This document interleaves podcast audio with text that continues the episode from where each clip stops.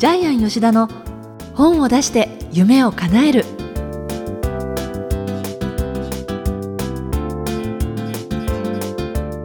小林まどかです。ジャイアン吉田の本を出して夢を叶える。ジャイアン今回もよろしくお願いします。はいよろしくお願いします。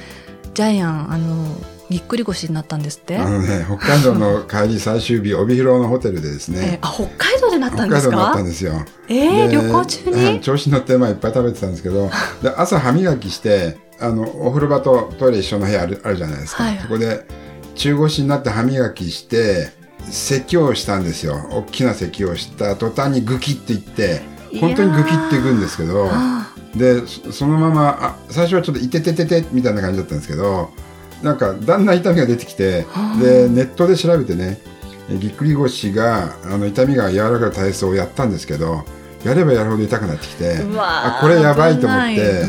て、でその日の回るスケジュール全部中止して帯広っていっぱいあるんですよ。お花畑いっぱいあって。ジャイアンお花が好きなんでお花畑いっぱい回る予定作ってたの全部キャンセルしてもうネットで調べて近くのお医者さん片っ端からやってですねやっぱりでもネットで一番最初に出てくるところって広告費使ってるからいやもう明日来てくださいみたいな感じで。でそこのその方になんか泣きついて誰かいい人いませんかって。大体だから、えー、整体師さんとかのいい有名な腕のいい整体師さんは腕のいい整体師さん知ってるんで、じゃああの僕の友達紹介しますってことで、カイロプラクティックの先生を紹介されまして、はい、でその先生はあの柔道整復師の免許を持ってたんで、まあ、1時間ぐらいやってもらったんですけどもかなり良くなりましたね、えー、1時間やってから痛みが少し和らいで、まあ、車に乗るのもしんどかったんですけど乗るようになって、まあ、結局お花畑ですね。七区フラワーガーデンみたいなところなんです行きました？行きました。あよかったよかった、はい、でずっと花見てましたけども。旅先でぎっくり腰になったらきついですよね。でもうあれなんですよ。服も着れないんですよ。手を伸ばしてシャツが着れない。こう伸ばして「いててててて」みたいな感じでずっと「いててててて」ってずっと言ってたんですけど歩いたりもじゃあ大変だったんじゃないですか歩くのも大変ですねっていうかもう一旦寝たら座れない起き上がれないんですよねだからぎっくり腰やった方はすごくああそうそうと思ってると思いますけど。今回初めてですかいや何回かやってるんですけども、えー、旅先ではね初めてだったんで、えー、で長い時には1週間ぐらい続くんですけど東京に帰ってきてからあの別の専門のお医者さんに聞いたら「ああそれねほっとけば治る」って言われて。えー、だけど、ね、まあ、ほっとけば治るっても痛いんでね仕事もあるしね。で次の日すぐ出版コンサル東京でも入ってたんで、えー、でもやっぱり専門のとこ行ってもらった方がいいです。ねむやみにやっぱり自分で調べちゃダメですね、ね、ね。あの整体院でもやっぱりカイロプラクティックの、やっぱり柔道整復師の本当の資格を持ってる方がいいですね。ねちゃんと運動学的力学的に基づいて腰の可動範囲を広げてくれるんで。はいはい。はいあじゃあとりあえず今はねとりあえず今は、ね、はい、大丈夫ですかもうちょっとね中腰になって咳すのやめましたはい、ねはい、それではジャイアン吉田の本を出して夢を叶える。今回も最後までお楽しみください、はい、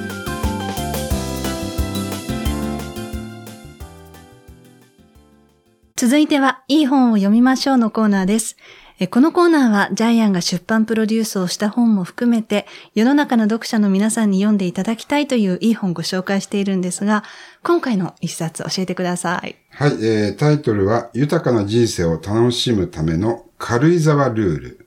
えー、著者はですね、元軽井沢新聞社の社長の土屋優馬さんですね。はい。まだ非常に若い方なんですけども。1978年生まれということですね。はい、そうですね。で、彼はあの、実は、えー、三笠ホテルカレー、えー、これ S 級グルメ、A 級グルメじゃないですね。S 級グルメっていうことで、全国で大ブームですね。うん、もう軽井沢では売ってない店はないんですけども、こちらが当たってですね、結構いいみたいですよ、彼は。ああ、そうですか。はい、で、これ、あの、ジャイアンがプロデュースしたんですけど、最初のタイトルはですね、こういうタイトルでした。お前なんかこの街から出ていけっていうタイトルだったんですよ。えー全然違う。全然違うタイトルなんです。えー、やっぱ軽井沢ルールの方がいいなって思いますね。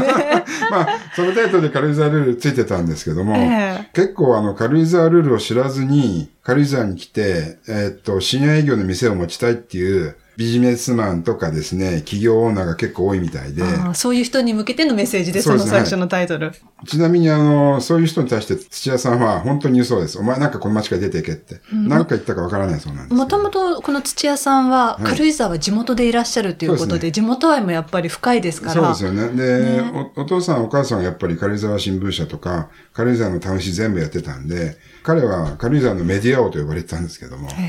えー、ラジオ、テレビとかですね、えー、フリーペーパーとか全部土屋さんのところでいろいろ采配してたんでね。うんえー、私でも個人的に、軽井沢ってあの、家族との思い出、毎年父がね、軽井沢に夏連れてってくれてたんですよ。ねえ、ねまどかさん軽井沢似合いますよね。ジャイアンは似合わないんですよ。えー、そんなことないですけど、この夏のね、朝の、あの、窓開けた瞬間の高原の香りとか。あ、そう。あのね、軽井沢って、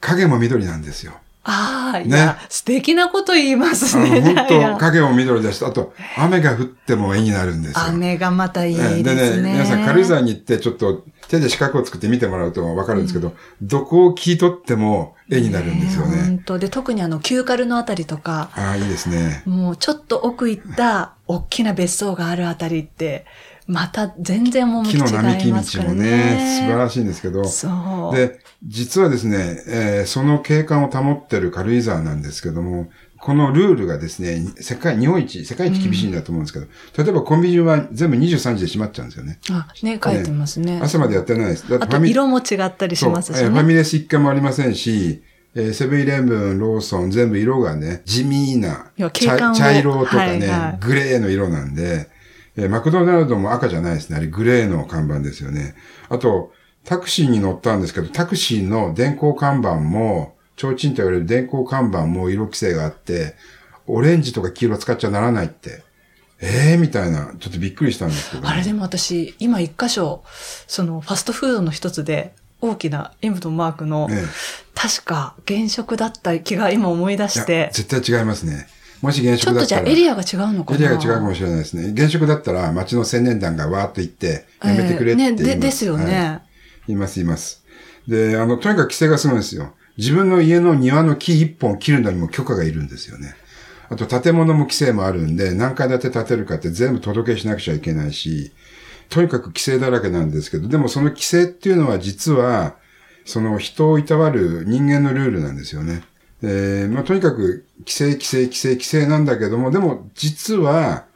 それでは利益ではなくて豊かさをもたらすルールだったり、街の自然や歴史を守るルールだったり、最終的にはそこに住む人、訪れる人を幸せにするルールなんで、これこそが実は本当に昔から日本にあった軽井沢ルールっていうのが、元々の日本人がやってたルールなんで、それをコンセプトに、テーマじゃないです。コンセプトに作った本がこの本なんですよね。えー、これ私、パッと手にした瞬間に表紙を見て、一瞬軽井沢ルールって書いてあったので、えー、軽井沢をどういうふうに楽しめるかっていう、そのガイドブックの延長みたいな本なのかなっていうふうに一瞬ね、生乳カで見たんですけれど、はい、読み進めていくとそうではなくて、はい、いかにその地元で、えー、えー、生きていく、まあもちろん企業のトップの方も含めですけれども、はい、どういう方たちがその土地に根付いて、で、どういう理念のもと、そこで生活してるかっていう、またガイドブックとは全然違った、ね、本当にその生きたその土地の情報とか、人との交流の仕方とかっ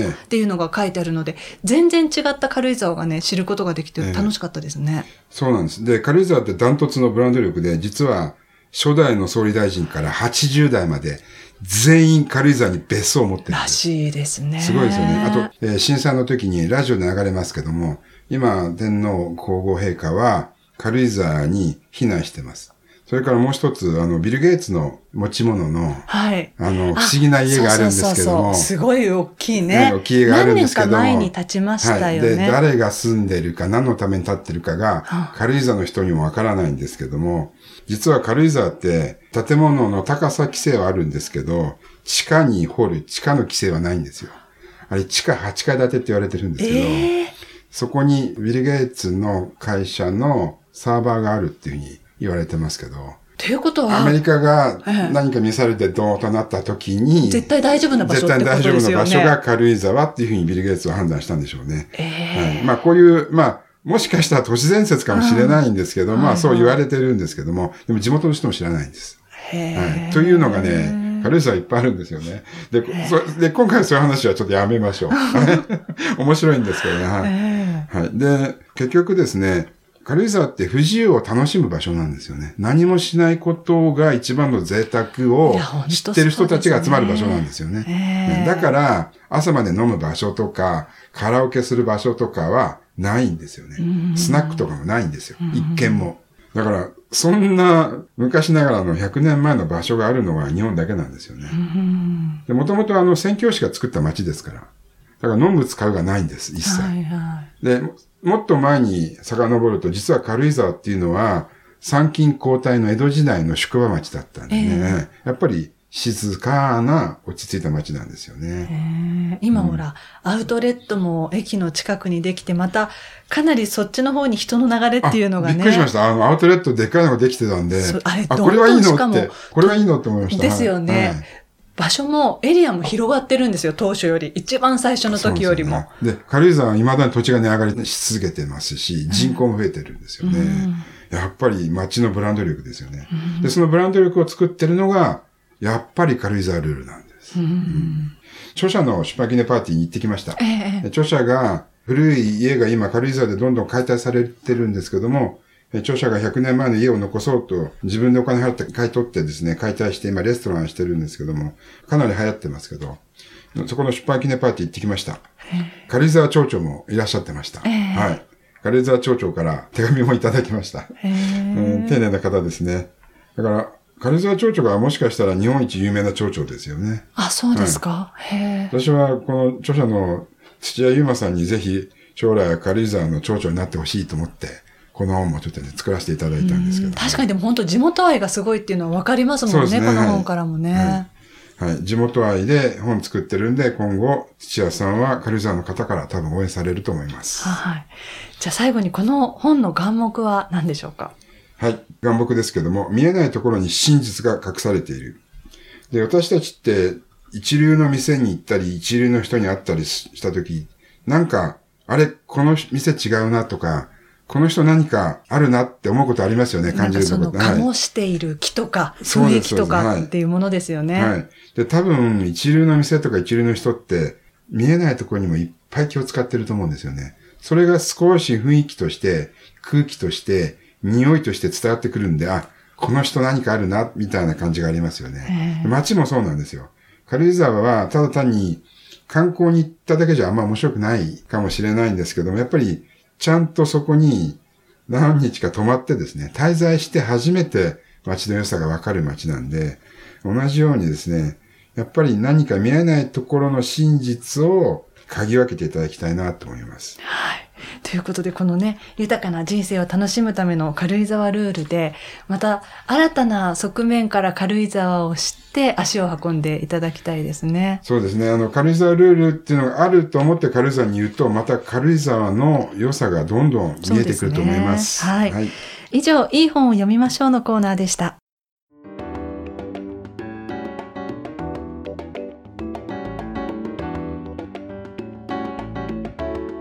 続いては本を出したい人の教科書のコーナーです。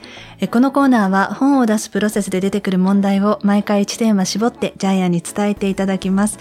今回のテーマ何でしょうか？はい、えー、著者が応援される本を作ろう。あまあ本自体応援されるのは当たり前なんですけども、でも本を書いた著者が応援される本を最近ジャイアンはたくさん作ってます。あ、そうですか。はい、えっと、以前に紹介した、なぜ世界のお金持ちはこっそりおきり像を楽しむのかっていうおきり像もあるんですご紹介しましたよね、このコーナー、ね、はい、そうです。で、実は沖縄は、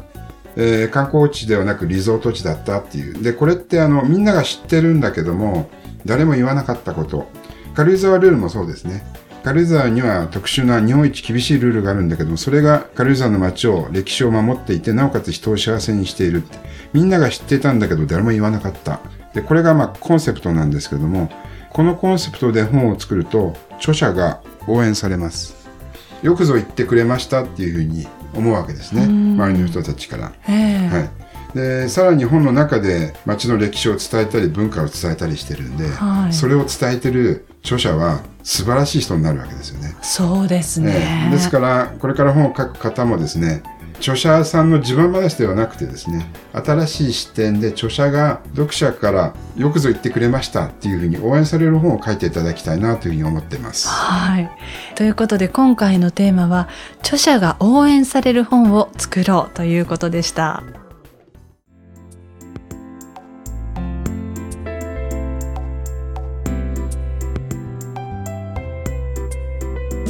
ジャイアン吉田の本を出して夢を叶えるいかがでしたでしょうか？この番組ではジャイアンへの質問もお待ちしています。例えば出版に関する質問など何でも構いません。天才工場のホームページご覧になってみてください。